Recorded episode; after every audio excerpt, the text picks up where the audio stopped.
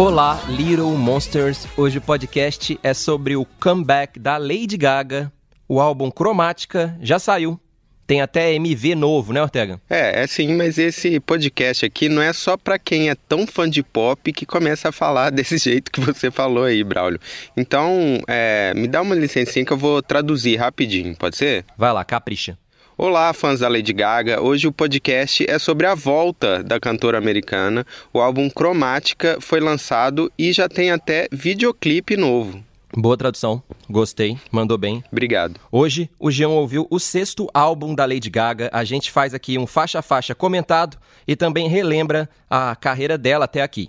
Eu sou o Braulio Lawrence. Eu sou o Rodrigo Ortega e esse é o G1 Ouviu, o podcast de música do G1.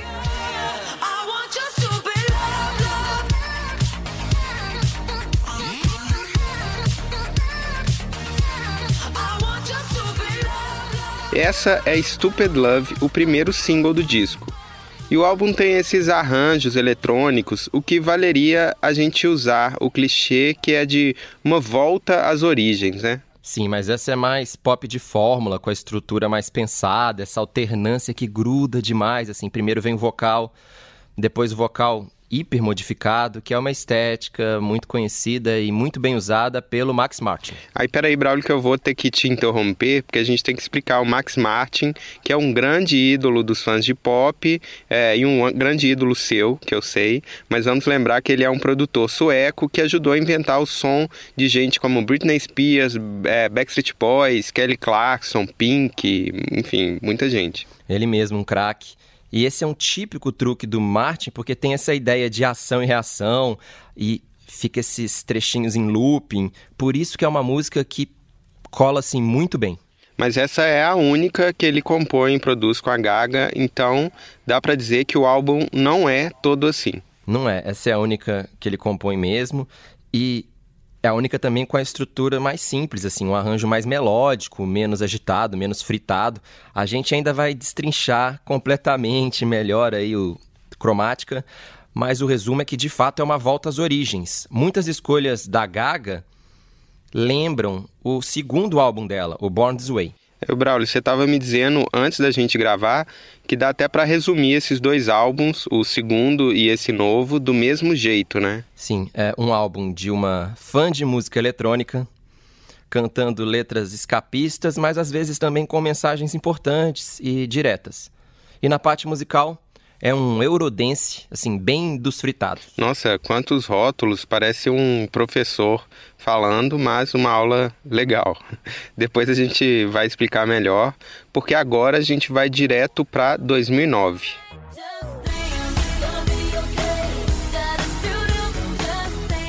Já rolou o mini review do Cromática, mas a gente vai voltar a ele depois. Agora é a hora do tradicional Previously on Lady Gaga. É, bom fazer isso mesmo, porque eu sei que tem muito fã de Gaga ouvindo a gente, mas também tem quem precise de um mini guia da carreira dela.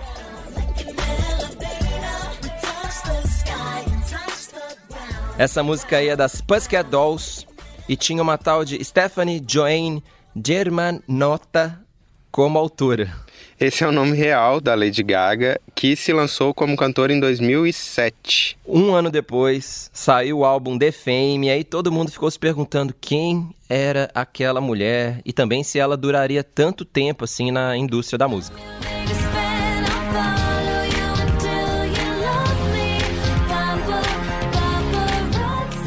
E eu lembro da gente conversando, Braulio, achando que sim, que desde o começo parecia que é, tinha boas ideias ali, que tinha talento, né? Sim, o primeiro single dela era Just Dance e tinha produção e participação do Akon mas mesmo assim, mesmo com o Akon ali, a gente botava fé, né?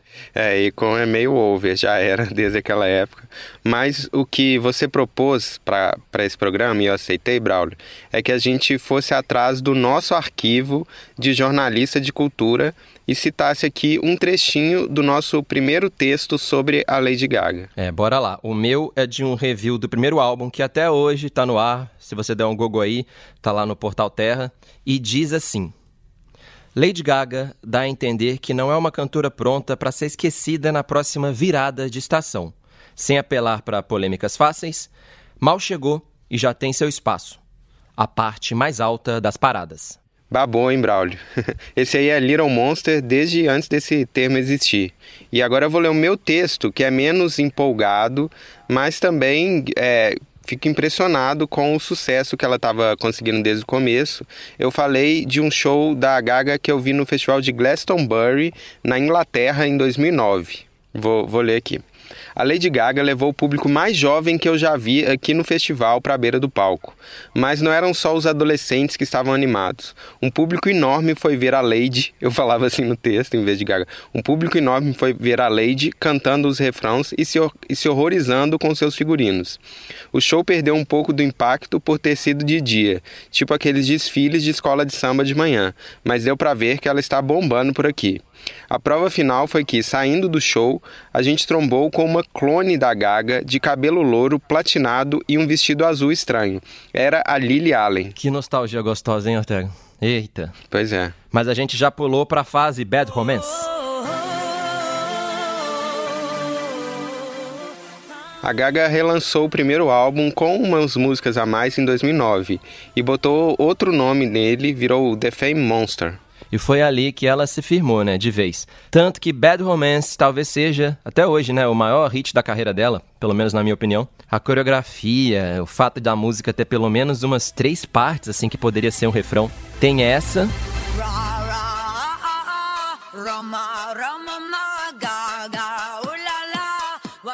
Tem essa daqui,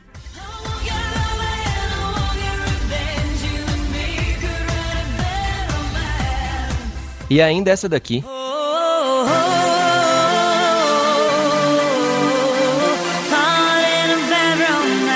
Mas eu vou ter que te interromper, alguém tem que botar ordem aqui.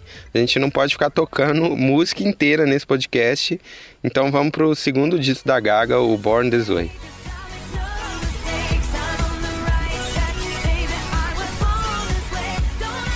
Esse álbum é de 2011 e eu escrevi um review pro G1 e no texto eu falava sobre a ibicificação da música pop. Você lembra desse termo, Ortega? Lembro bem, era uma estação a Ibiza, né? Porque o pop daqueles tempos estava cada vez mais colado com o som de boates é, europeias, principalmente da ilha espanhola de Ibiza. E o som era bem esse batidão, assim, as letras eram mais complexas um pouco do que as primeiras da Gaga. Em vez de cantar só sobre fama, moda, amor, a faixa título virou, como todo mundo sabe, um potente hino LGBTQ. E Edge of Glory cantava o fim do mundo e também o fim da vida, né? De uma maneira leve, assim. A Lady Gaga falava, assim, de um apocalipse, de certa forma, quando isso não era moda.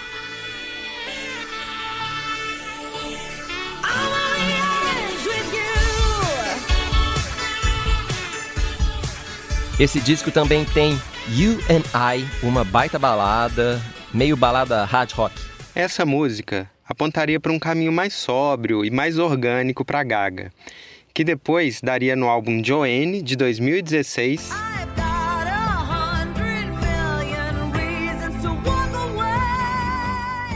E na trilha do filme Nasce uma Estrela.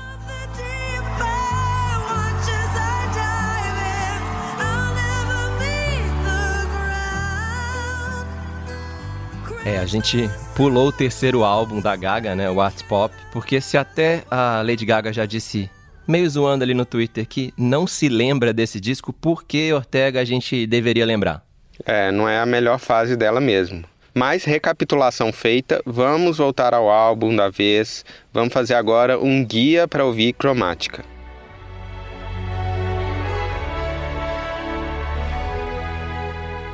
Essa daí é Chromatica One, a primeira das três faixas título do disco. São todas instrumentais, todas meio cinematográficas, bem nesse estilo vinhetinha estilosa para pontuar o álbum.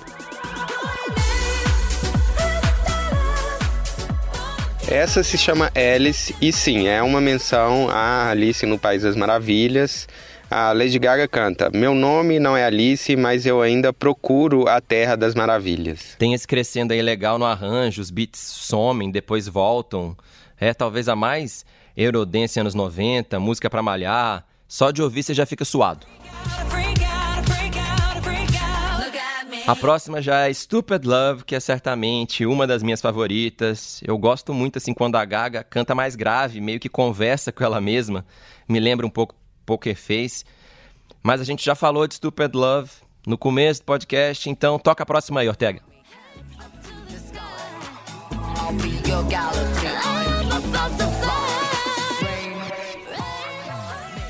Essa é Rain on Me e tem a voz da Ariana Grande. E é uma voz mais suave, numa performance sempre menos exagerada do que a da Gaga, o que não é muito difícil, então as duas combinam. É tipo aquele morde a sopra básico. Combinou demais mesmo.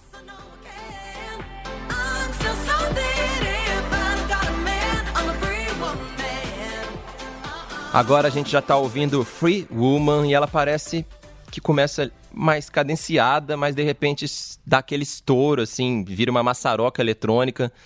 Acho que o arranjo não precisa falar muito, é autoexplicativo, melhor a gente focar na letra. Fala aí, Ortega. Com certeza, a letra tem a ver com o abuso sexual que ela sofreu de um produtor quando ela tinha 19 anos. Então ela canta que se curou, que buscou ser uma mulher livre com a ajuda da música e da dança.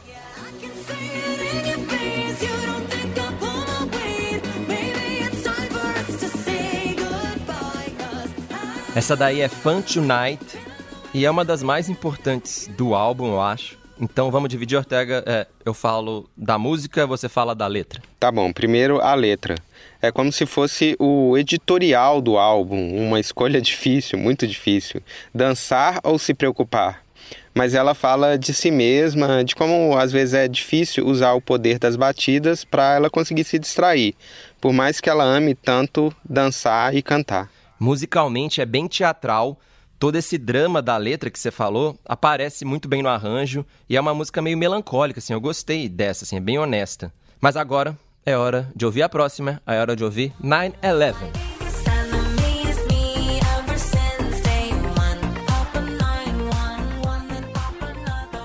Essa foi a minha preferida do disco, não só pelo arranjo, com essa Lady Gaga simpática, robô, esse som retrô pseudo futurista que tem sempre um charme. A letra é, também eu acho intensa, né, Braulio? Sim, é sobre um pedido de socorro, é claro, o Emergência 911.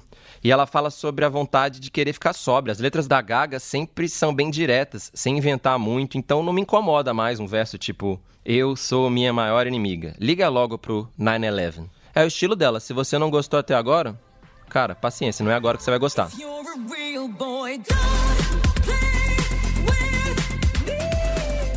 Agora é a vez de Plastic Doll, a única música que tem o Skrillex entre os produtores. O DJ americano é, foi o grande nome da onda dubstep que rolou e ele também reinventou, ajudou a reinventar a carreira do Justin Bieber. E também fez aquela que para mim é a melhor música de cromática. Porque é melódica, é exagerada, é Lady Gaga raiz, assim. A letra é sobre a objetificação da mulher.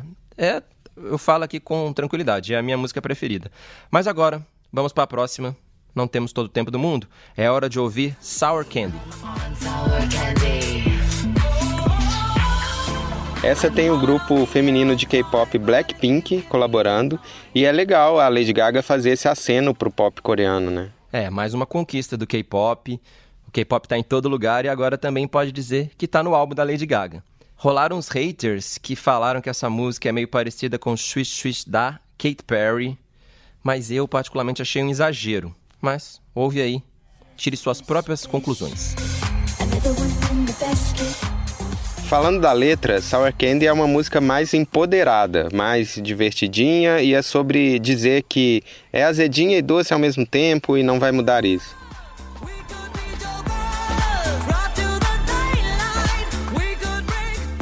Enigma foi uma das primeiras faixas escritas pela Gaga para esse disco e é um eletropop bem convencional, com aquele vocal característico, assim, em 3 segundos você já sabe que é a Gaga. Os fãs já sabem, mas acho que vale contar para quem não é tão iniciado. Enigma também é o nome do show que a Gaga apresentou em Las Vegas, numa residência lá na cidade americana entre 2018 e 2020. Mas agora é a vez de replay, solta aí.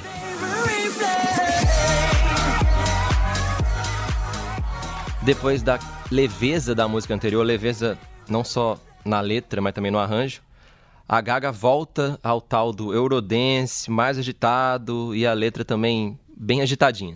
É, são umas imagens bem fortes, né, das cicatrizes da mente em um replay infinito e também os monstros internos torturando ela, enfim, é, como você falou, bem pesada e bem gritada.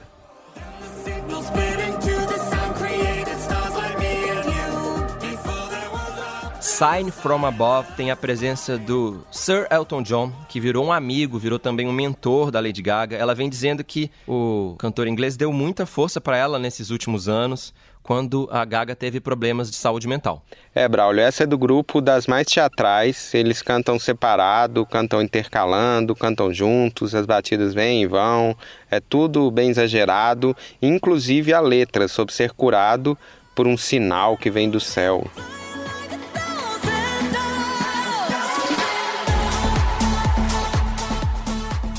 Mas agora a gente já tá na penúltima música, A Thousand Doves. Esse final, na minha opinião, piora um pouco, talvez perde um pouco o ritmo, assim, perde um pouco o rumo. Ou acho um rumo mais místico, assim, mais absurdo.